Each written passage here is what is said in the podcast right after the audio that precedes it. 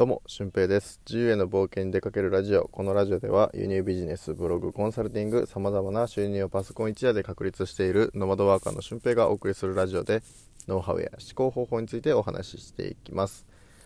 はい、もうようやく大晦日ということで、2020年も、えー今日で終わりということですね。はい。まあ、この1年を振り返ると本当にいろんなことがありすぎて、えーまとめきれないと思うんですけど、まあ、やっぱりコロナっていうのが、まあ僕の中でもこう分岐点になった。いい分岐点になったかなと思います。多くの人にとっては、えーいい印象は持たない人とか悪い印象っていうのは多いと思うんですけどやっぱりこういろんなことが自分の目の前で起こっていく。でそれに対応する力とか、えーそれをいいように捉える力とかいいように向かわせる力っていうのをこの1年ではしっかりと学んだような気がしますね。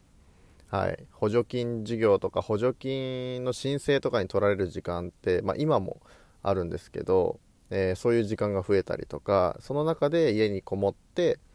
発信する活動が増えたりとかこのラジオとかインスタとかもそうなんですけど、えーコロナだからこそこうやって続けられたことってたくさんあるんですよね。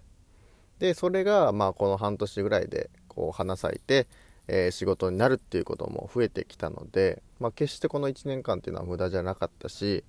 えー僕自身ノマドワーカーという働き方をして沖縄に1ヶ月ステイしたりとか京都に1週間行けたりとか東京に5日間、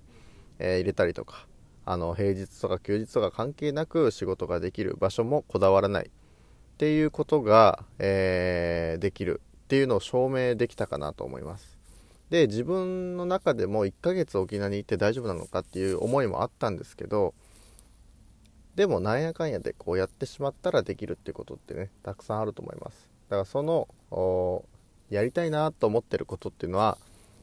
まあこれからもね2021年どんどん叶えていこうかなと思っています。はい。でやっぱり昨日もお話ししたんですけど人脈っていうのが増えたりとかできる活動の幅が増えた1年だったと思います。でこれからあの来年再来年ともっともっとやることが増えるしでその中で自分が本当にやりたいこととか、えー集中して力を入れていくことっていうのを、まあ、見定めてやっていこうかなというね。なそれができれば、まあ、20代のうちに結構楽しいことがまだまだ目白押しだなと思っております。で、えーやっぱり大晦日っていうのはだらけてしまいがちですよね僕も実家に帰ってきてみんながだらけムードの中でパソコンを開いて、えーちょっと構築したいブログを書いたりとかメルマガを書いたりとかしてるんですけど、うん、まあもちろんいつもより作業集中力とか作業量っていうのは落ちてしまうんですよね。まあ、それはあのあんまりいけないことだと僕は思ってるんですけど本当に人生をこれからどんと変えていきたい人っていうのは今この瞬間大晦日とか関係なく、えーやってます僕も今これは家族でスーパーに来て、えースーパーで買い物に行く前に車の中で、えーラジオ撮ってるのでそういう風に間の時間を使ったりとかうーんまあテレビ見ながらでもいいからインスタ更新したりとかブログ書いたりとかっていうことってできると思うんですよね。うん、家族サービスっていうのはもちろん大事なんですけどそこと作業をね未来を変えるための作業をするっていうふうなことをバッチリとこう区切りをつけて、えーやっていってほしいなと思います。この大型の連休っていうのは、えーやっぱりみんなだらけがちです、うん、短絡的短期的なこう快楽を求めるがあまり、えー長期的な生き方とか考え方っていうのを、まあ、見過ごしてしまいがちなので、えーしっかりと、えー長期的自分がどういう生きたい生き方をしたいかとか理想をどういうふうに叶えていくかっていうふうなことを考えていかないとなかなかうまくはいかないと思います。なので、まあ、2021年明日はまあ放送できれば目標についてお話ししたいと思うんですけど目標の立て方とか、え1年の振り返りをして次にどうつなげるかっていうのを今日は考えてみて、えー少しでも一つ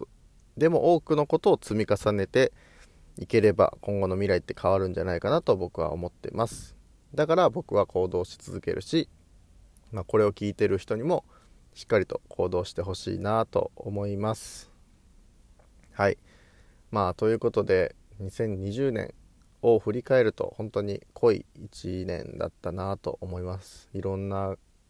日本中しかほぼ行けてないんですけど日本中いろんなところに行くことができていろんな人と出会って、えー、いろんな仕事が舞い込んできてっていう風な1年だったと思うのでそれをまた加速させる2021年そして質を高めていく20 2021年にしていきたいと思います、えー、今年も1年間まあラジオ始めて半年ぐらいですけどありがとうございました、えー、また来年もお願いいたします、えー、で合わせて聞きたいは小さな行動ステップですね。もうこれ僕が一番好きな回なんですけど、えー、やっぱり行動をするためにどういう風なことをねこうやっていくと行動を起こしやすいかっていう風なメカニズム的なことを解説しているところがありますのでまたお聞きになってみてください。ということで、えー、良いお年をってまた来年お会いしましょう。ほなまた。